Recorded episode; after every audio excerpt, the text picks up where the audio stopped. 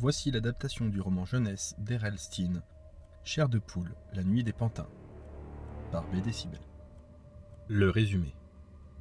Un pantin ventriloque, rien de tel pour avoir du succès. Caro s'amuse beaucoup avec le sien. Jalouse, sa sœur jumelle en achète un et le nomme Monsieur Wood. À partir de ce jour, des événements diaboliques vont se produire dans la maison des Lafeuille. Monsieur Wood est-il aussi inanimé qu'il paraît? Pour le savoir, rendez-vous au chapitre 1.